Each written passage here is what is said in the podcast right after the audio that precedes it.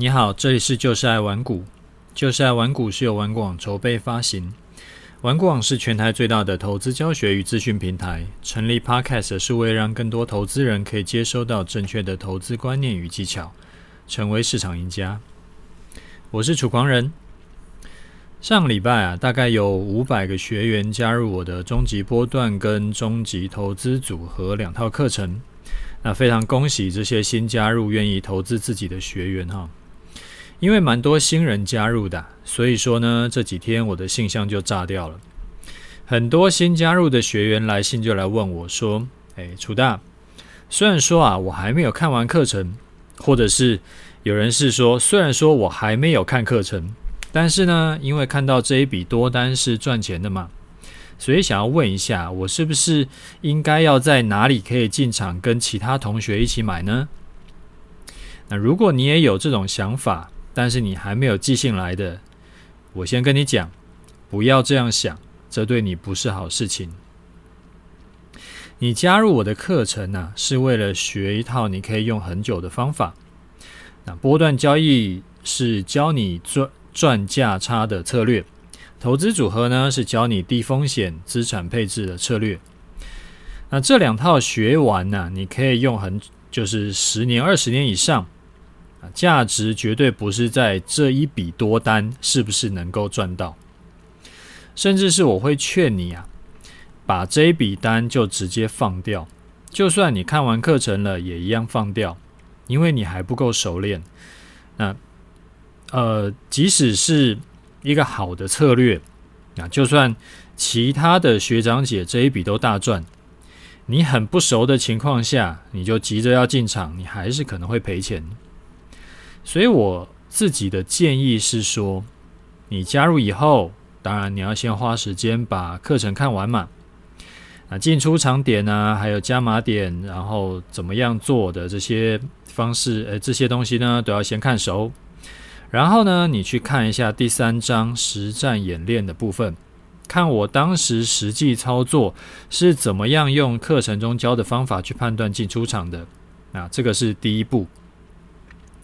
第二步呢，是你到玩股网把大盘的日 K 线叫出来，你找出来我当时在做示范单的这个区间，你用课程里面教你的方法，你自己去判断，然后你再跟第三章我的判断去确认一下，就是看你的判断跟我的判断有什么地方不一样。啊，重点是你要知道啊，我当时做这个公开示范单，我当时是看不到未来行情走势的。所以你在模拟的时候啊，你也要把右边的行情遮住去判断，你不能事后诸葛亮啊，因为现在涨了，所以那时候就应该做多。你是因为等你真正实际投入的时候啊，你也是看不到未来走势的。第三步，如果你是比较保守的人，你可以先不投钱。你用完全的这个就是模拟的方式去跑一下未来的情况，因为我这阵子，哎，就是预计啦，这接下来的一阵子，如果没有什么意外的话呢，都还是会在我的 Telegram 跟 Facebook，还有我的节目里面讲我们波段交易策略在现在的行情呢，应该是要怎么做，所以到时候你可以对对一下答案。那如果你是稍微积极一点的投资人，你要做的不是说直接进场跟他拼输赢，而是你要投入最小单位的钱进场去感受一下。例如说呢，你可以啊，这个你原本啊预计是要做啊，随便讲，例如说两口大台的，那你就先投入做一口小台。如果你原本是要投一张台湾五十的，你就先投一张零零六二零八，或者是你先买一些零股来试试看。做这些啊，其实就是为了让你不要在还不熟悉的时候你就直接上战场，就是提高你的存活率。战争死亡率最高的一定都是没有经验的新兵。那模拟交易的一些相关内容啊，刚好我之前在两百一十九集才刚刚讲过，你可以再去复习一下。等到你小资金测试几次之后啊，大概如果都能跟我当时判断的差不多，诶，这个时候你就可以加码加码操作了啊。然后呢，我会建议你不要一次加到顶。例如说你，你你是做两口大台的人，你一开始先做一阵子小台嘛，那小台呃熟悉了以后呢，你就加码到两口小台，加码到三口小台，加码到一口大台，然后再慢慢的持续加码。这样子缓步加码的原因呢，是让你的心脏可以适应。因为虽然说我的策略已经比市面上绝大多数的策略要稳健。就是大赚小赔，但是未来的行情没有人可以保证。如果啊之后我们的策略连续赔个两三次，然后结果你一下子就下满的话，你可能会觉得这个这个心脏一下受不了。所以我会建议你一步一步来，慢慢来。核心观念就是你学了这一套策略，你是要做十年、二十年甚至更久的。那你少做个一次两次，少。啊，这个晚一两个月上场啊，都是影响不大的。不要急，不要没有做好准备就冲进去，那你一定是赔钱的。有概率思维的人都不应该做这这种蠢蠢事。所以第一步要把课程看完，你多看几遍更好。课程如果你都没有看完的，你不要来问我问题，因为你的问题很可能后面章节我都有讲过了，因为我教过上万个学生。所以呢，你会在哪里卡关，我一定猜得出来啊！我就会在预计你会卡关的地方呢，我的课程里面就会特别细讲。然后你来问我问题啊，如果我发现你从你的问题里面，我就看出来说，如果你根本连课程都没有看完，我就会请你回去看课程，我不会直接跟你说答案，因为这对你不是好事情。当然，你如果课程都看完了，然后还是有一些问题无法理解，我很欢迎你来问问题，我会尽可能的回答你。好，这个是第一步，要先看课程。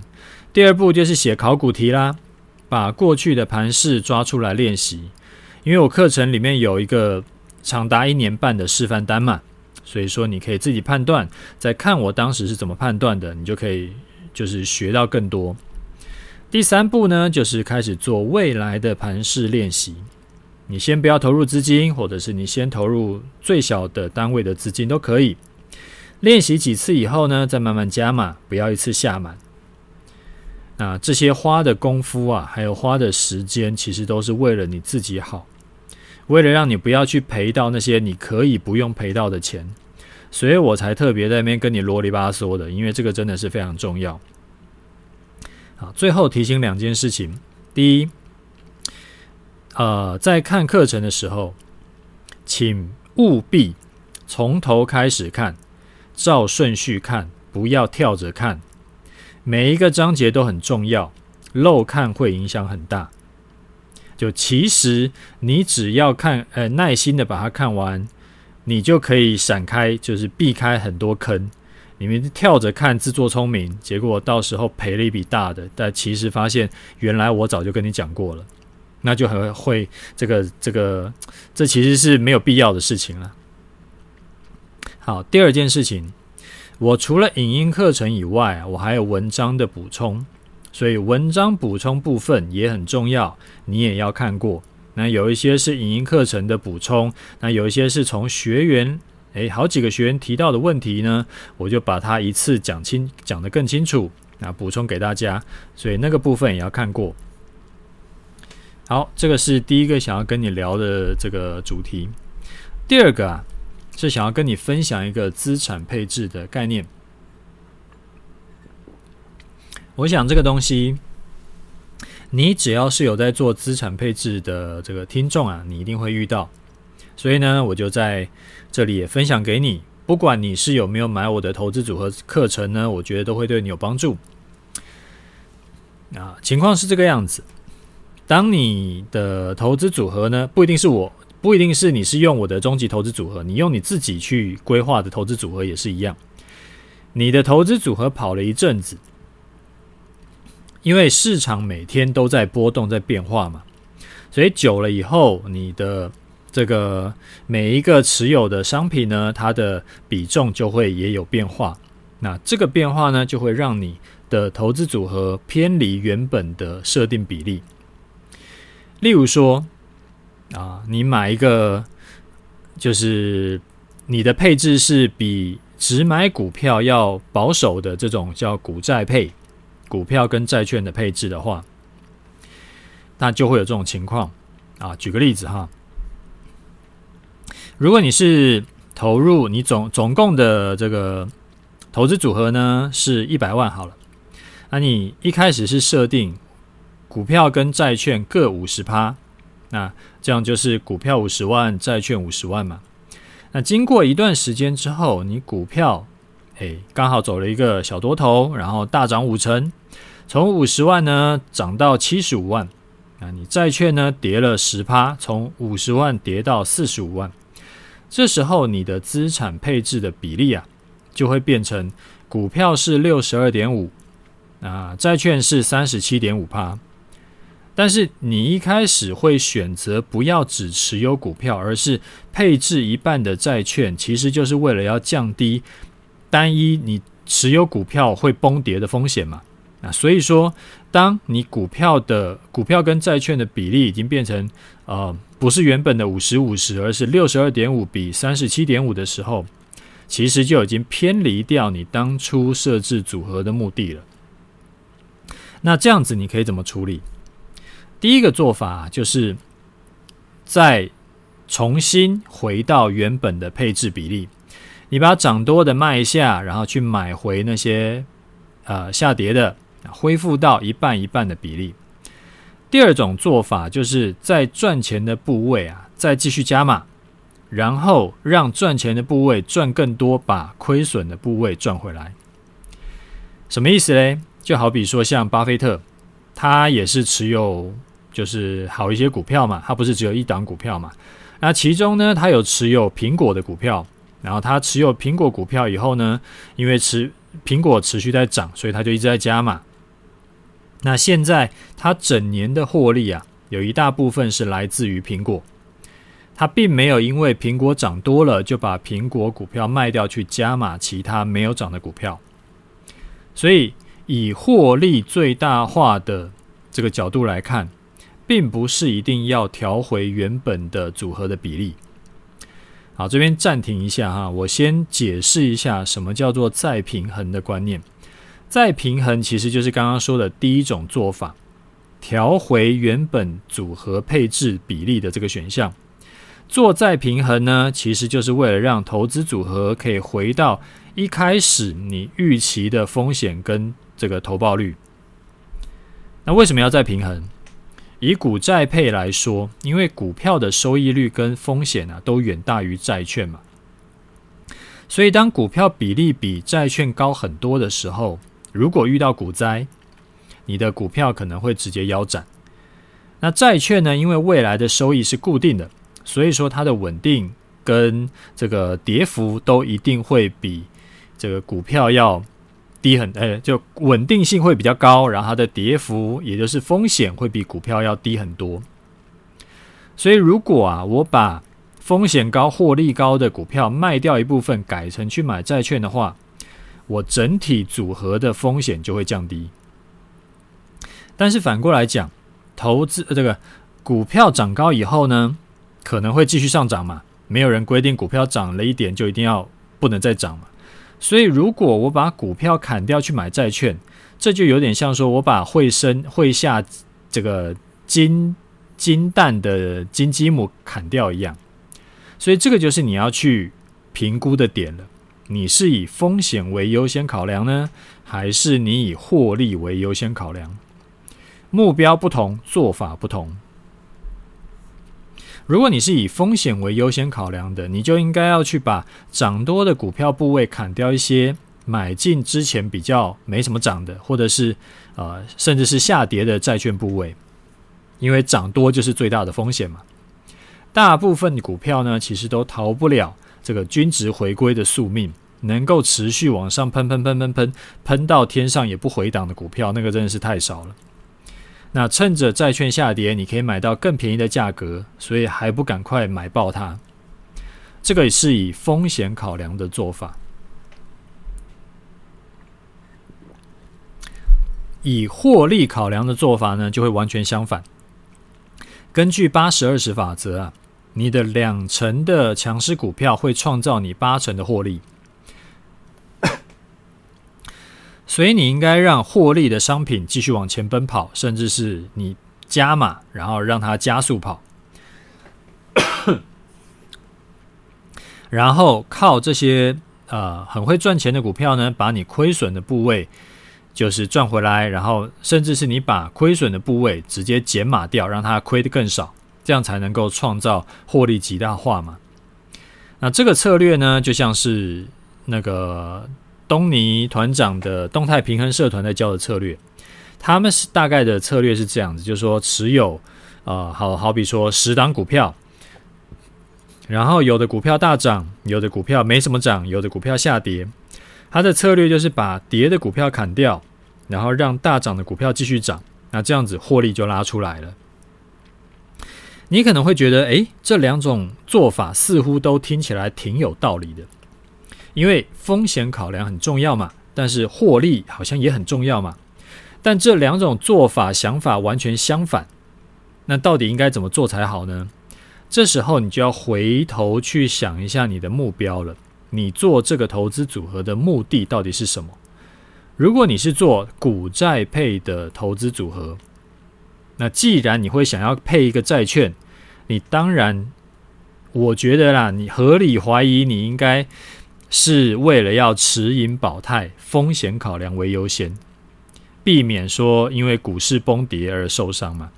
所以这时候呢，你就应该定期要去再平衡，虽然说可能会把你的金鸡母砍掉。但是砍掉就砍掉，因为持有过高部位的这个股票啊，你就是承受了过高风险，那你就要避免这件事情嘛。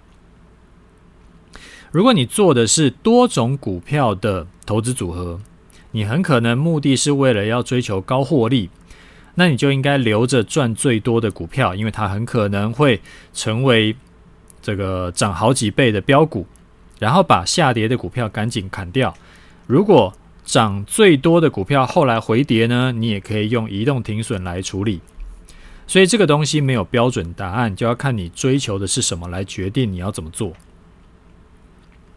很多人讲到投资策略啊，就会预设就会先比较投报率、投资报酬率。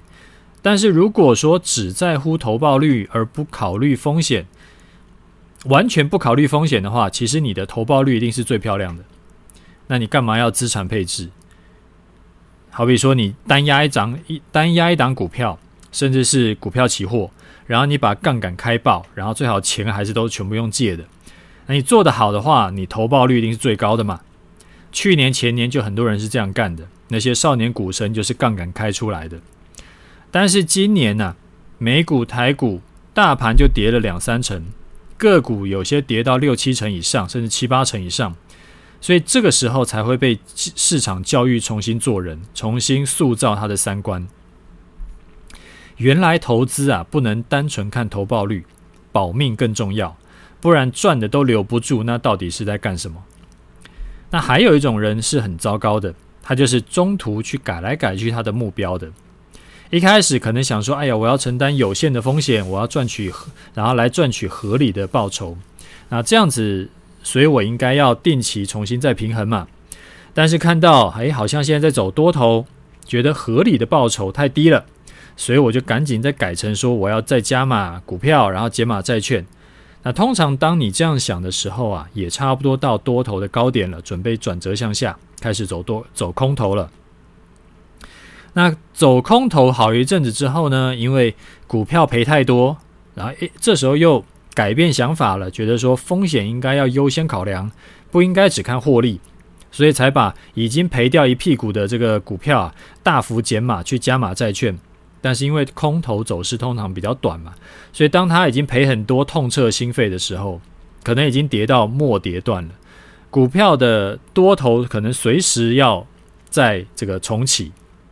结果嘞，他就把很多股票砍在低点，买了相对保守的债券。那这样子搞搞个几个循环下来，它一定是很惨的。所以在一开始设定你的投资组合的时候，你就要先想好你的目标到到底是什么，你是要承担有限风险去赚取合理利润呢，还是你就是要追求高获利？我的建议是这样子：你配置一个以风险为主要考量的投资组合，例如说用我的终极投资组合的配置方法去配置。那这个就当做你可以持续投钱进去，你不用担心一朝会整个重伤赔掉三四成、四五成以上的这种这种比较安心的策略。然后呢，你另外配置一个相对高获利为主要考量的投资组合，就是你把两件事情分开搞，不要把两个明显会互斥的东西搞在一起。这样子你之后啊。在检讨、在调整你策略的时候，也会比较清楚。这让我想到前几天有一个学员，他问我，他说他同时有在做黑马的期货策略，同时有在做我的这个终极波段交易，然后他也是用期货来做。那虽然说这两种策略同时做可以有效降低风险，但有的时候啊，他会遇到一个情况，就是我的策略呢是做多，那黑马策略是做空。结果嘞，他一个账户一个做一个多单，一个空单，就变成空，就是变成空手了，变成平仓了。他觉得哪里就是怪怪的，然后就问我怎么办。我就说，不同策略你要用不同账户才不会搞混。你开一个账户专专门是做我的策略，然后开一个账户专门做黑马的策略，两边就不会互相影响，这样子会比较好。那开账户就只要跑一趟，麻烦一次，但是交易啊是长期的，所以说不要懒得去开户，要这个就是每一个账户都清楚明确会比较好。那再补充给你一个有趣的想法，之前有人在问说，既然呢、啊、绝大多数的股票都会均值回归，也就是涨多了都会跌回来，那我们干嘛要自己去手动再平衡呢？因为如果继续放着不管，它反正也会均值回归嘛。那商品，那既然它会跌回来的话，那商品配置的比例是不是就会回到原本的样子了？答案是不会哈。根据先锋基金的一个报告啊，他说，假设你在二零零三年的时候，你开始一个投资组合，它的股票占比是百分之六十，然后你都不去动它，那到了二零一九年。就是十六年、十七年后，你的股票的部位呢，就会上升到百分之七十五以上，甚至接近百分之八十。就是说，它从百分之六十提，经过十六七年以后，它会变成接近百分之八十。为什么会这样？我想啦，是因为这个长期来看，投资股票的投报率是高于债券或者其他商品的。所以说，虽然它会均值回归啊，啊，虽然说它会这个涨多了会会回跌，但是百长期的投报率它就是会比较高，它就是高于其他商品。所以时间拉长到十几年、二十年的时候，你如果不手动去再平衡，你的股票比例就会越来越高。所以这个时候啊，你如果是以风险为优先考量的，你的股票配配置已经高达七八成以上。遇到一个股灾呢，你的资产就会大幅下跌。那要是要是这个刚好你那个时候在大跌的时候，你需要用钱的话，你就吃亏吃大了，因为你就会被迫砍在一个阿呆股。所以，如果你是以风险为考量的投资人，你定期不管是半年还是一年，你手动再平衡就还是必要的。这个是今天第二个想要跟你聊的一个一个主题。好，第三个想要跟你聊的一个是算是一个交易迷思了，就是很多人在用的策略呢，是不是就很容易会失效？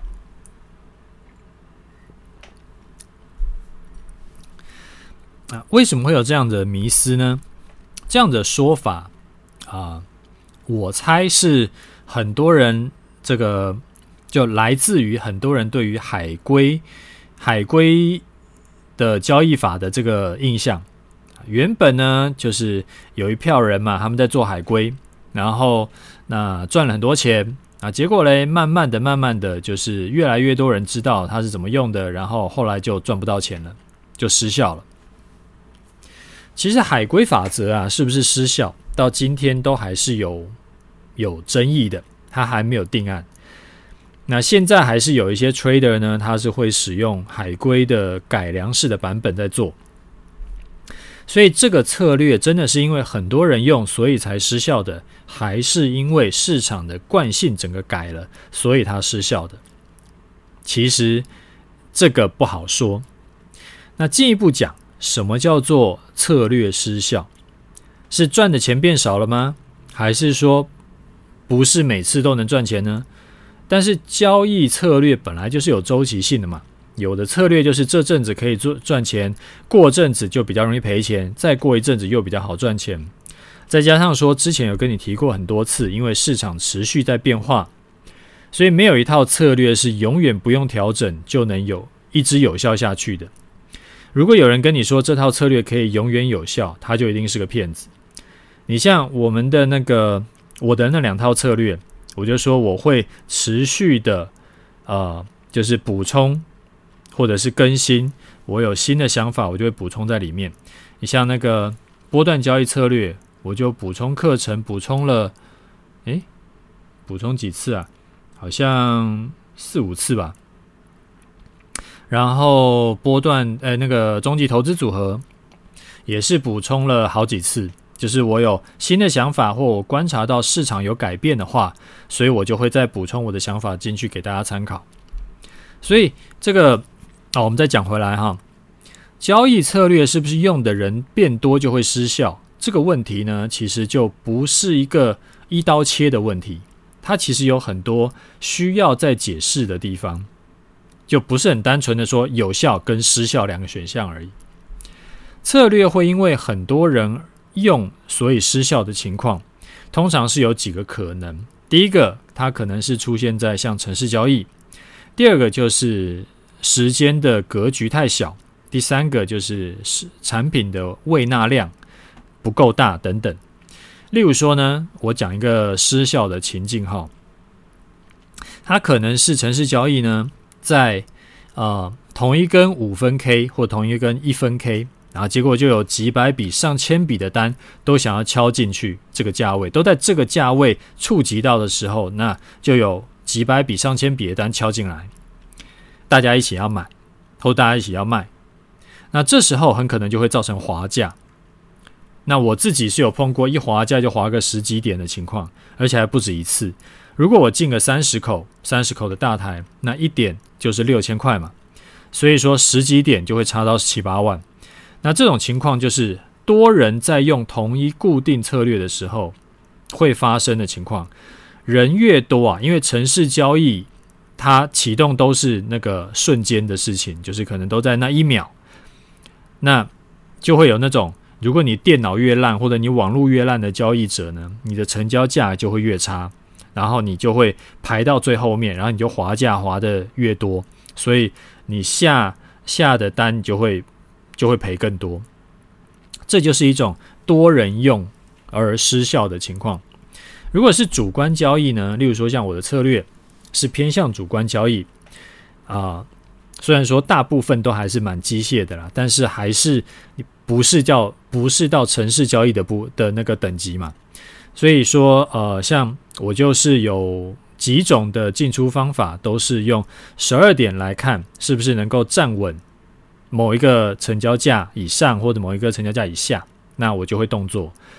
但是执行策略的人呢，他可能不是十二点整那零秒去做，他可能是十二点零一分的下单，十二点零三分、零五分的下单。他不像说所有的程式单，因为全部都是机器机器在跑的。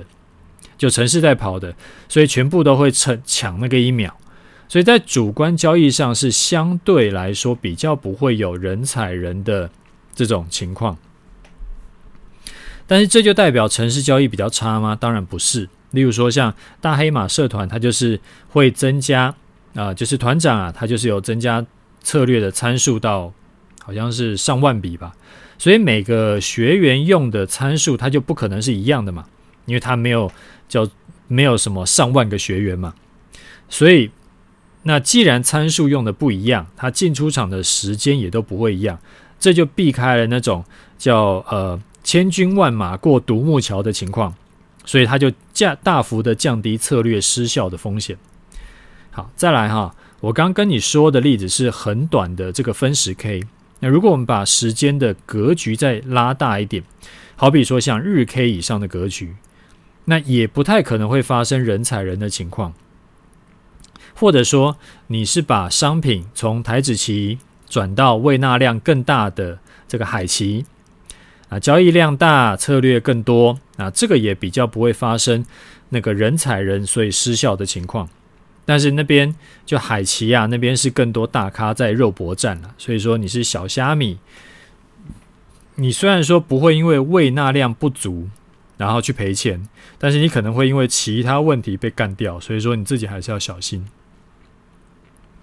那像我的波段交易策略呢，因为我第一个我是用日线等级的这个周期，二来是我的大原则是固定的，但是学员啊。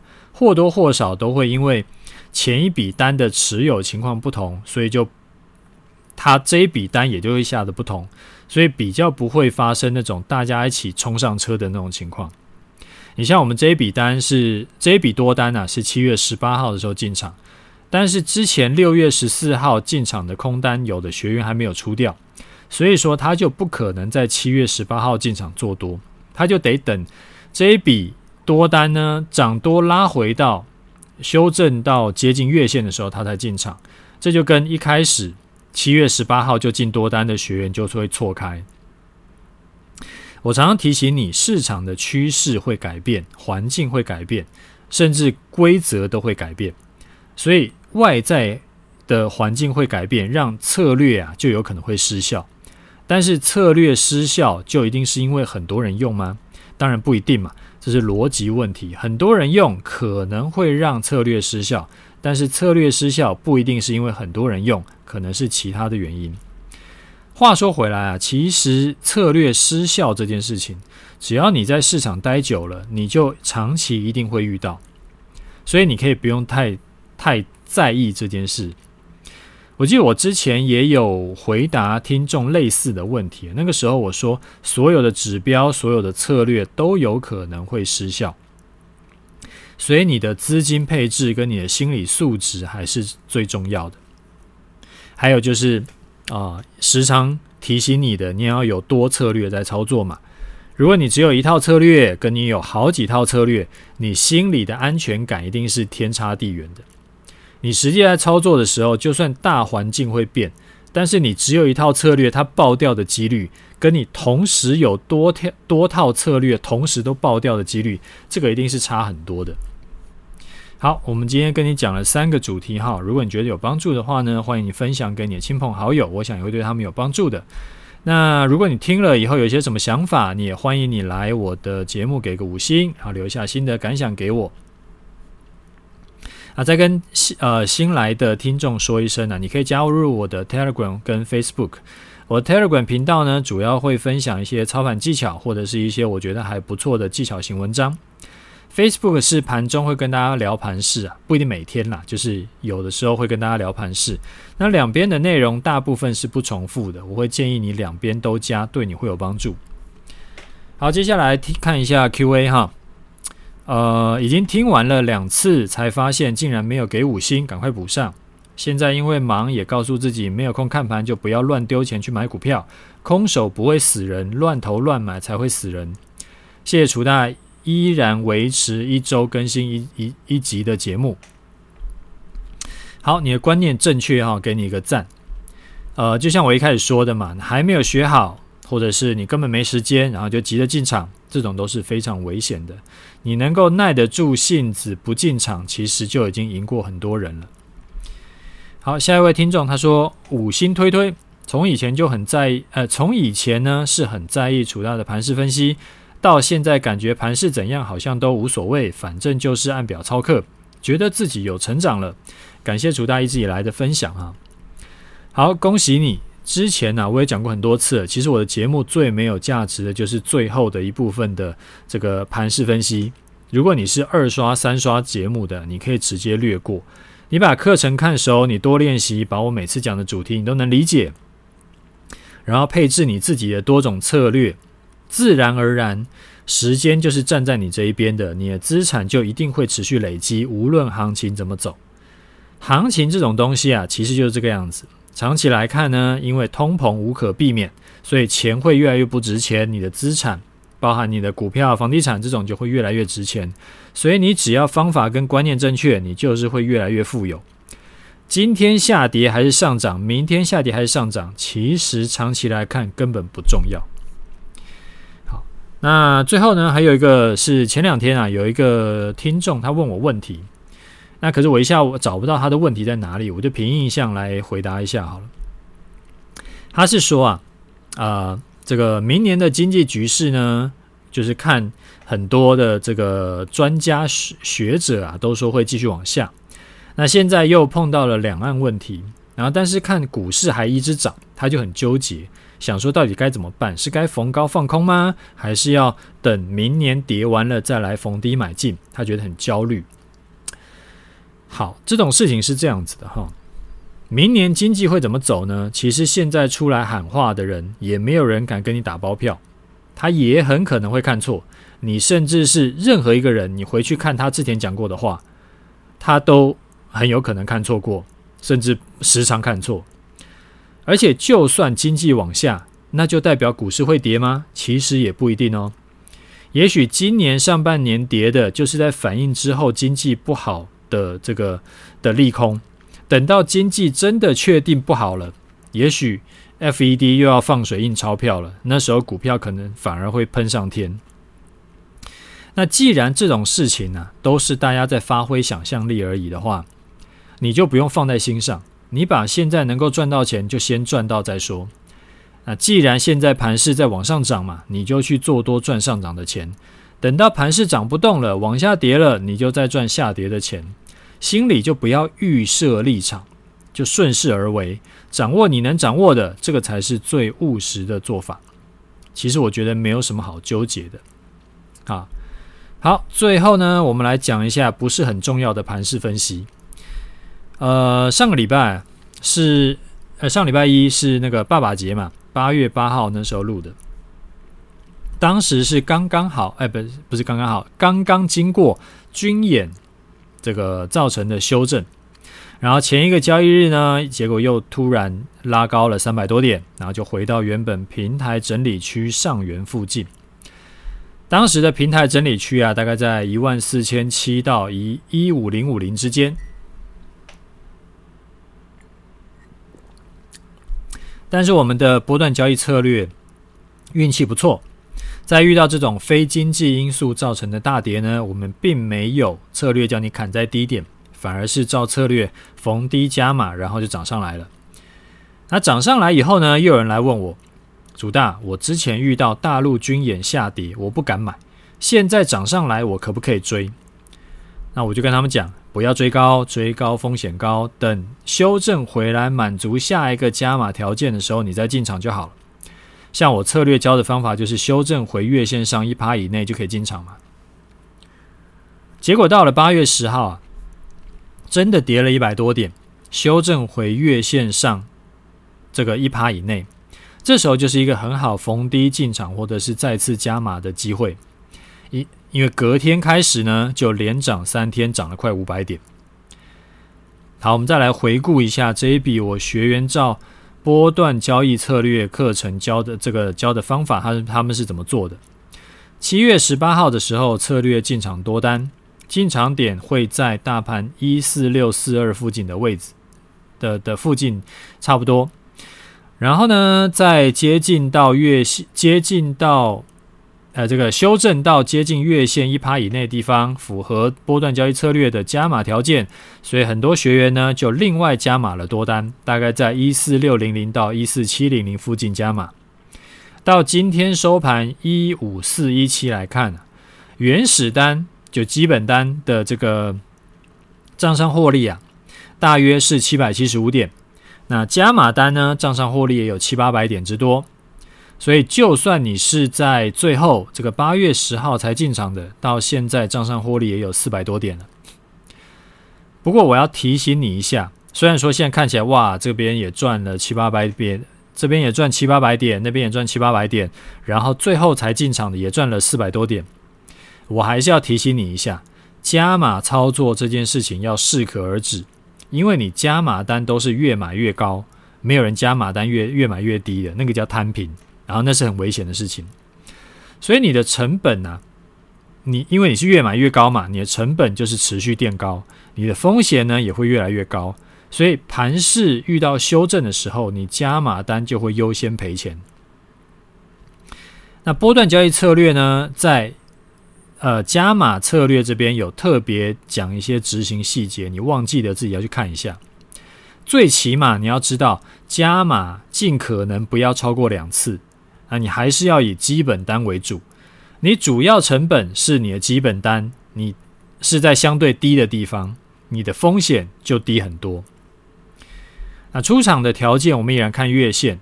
月线上扬会形成支撑啊，之后某一天的收盘跌破月线，隔天中午十二点依然没站回去，我们就多单出场。那这一笔的多单的账上获利啊，已经累积到七百多，快八百点了嘛。那以过去的这两年多来说，只要账上获利冲到一千点以上，那基本上。呃，就这一笔单呢、啊，百分之一百都是赚钱的，就是赚多还是赚少的差别。所以说还差了两百多点，我们大家继续再 hold 一下。最后呢，虽然说我的课程的价格啊有调涨，但是调涨以后还是一直有新的学员加入，这些人都是聪明人。第一，过去的价格其实就是沉没成本的心理偏误，这真的是不重要。第二，跟学好以后啊，你能够赚的钱比起来，学费真的就是毛毛雨，你完全不应该去纠结这件事情。好，那我们今天节目先讲到这里，OK，就这样，拜拜。